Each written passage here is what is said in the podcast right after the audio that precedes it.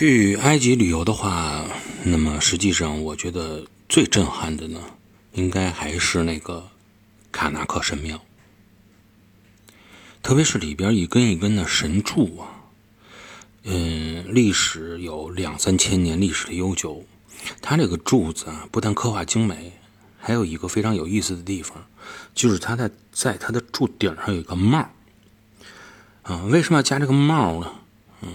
有这个帽以后，一个是可以防止雨水对整个柱子上边刻画的这些古迹的侵蚀，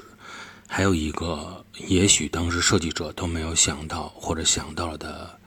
这种特点，就是当光打到了这群这种圣柱神柱上以后啊，因为它上面有一个帽，所以导致呢，通过这种遮盖遮掩，整个柱子呈现出了上边亮、下边暗的这种。样子，而这样的样子营造出了法老他们希望的那种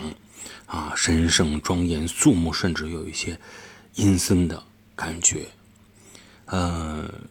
这个非常珍贵的照片更新在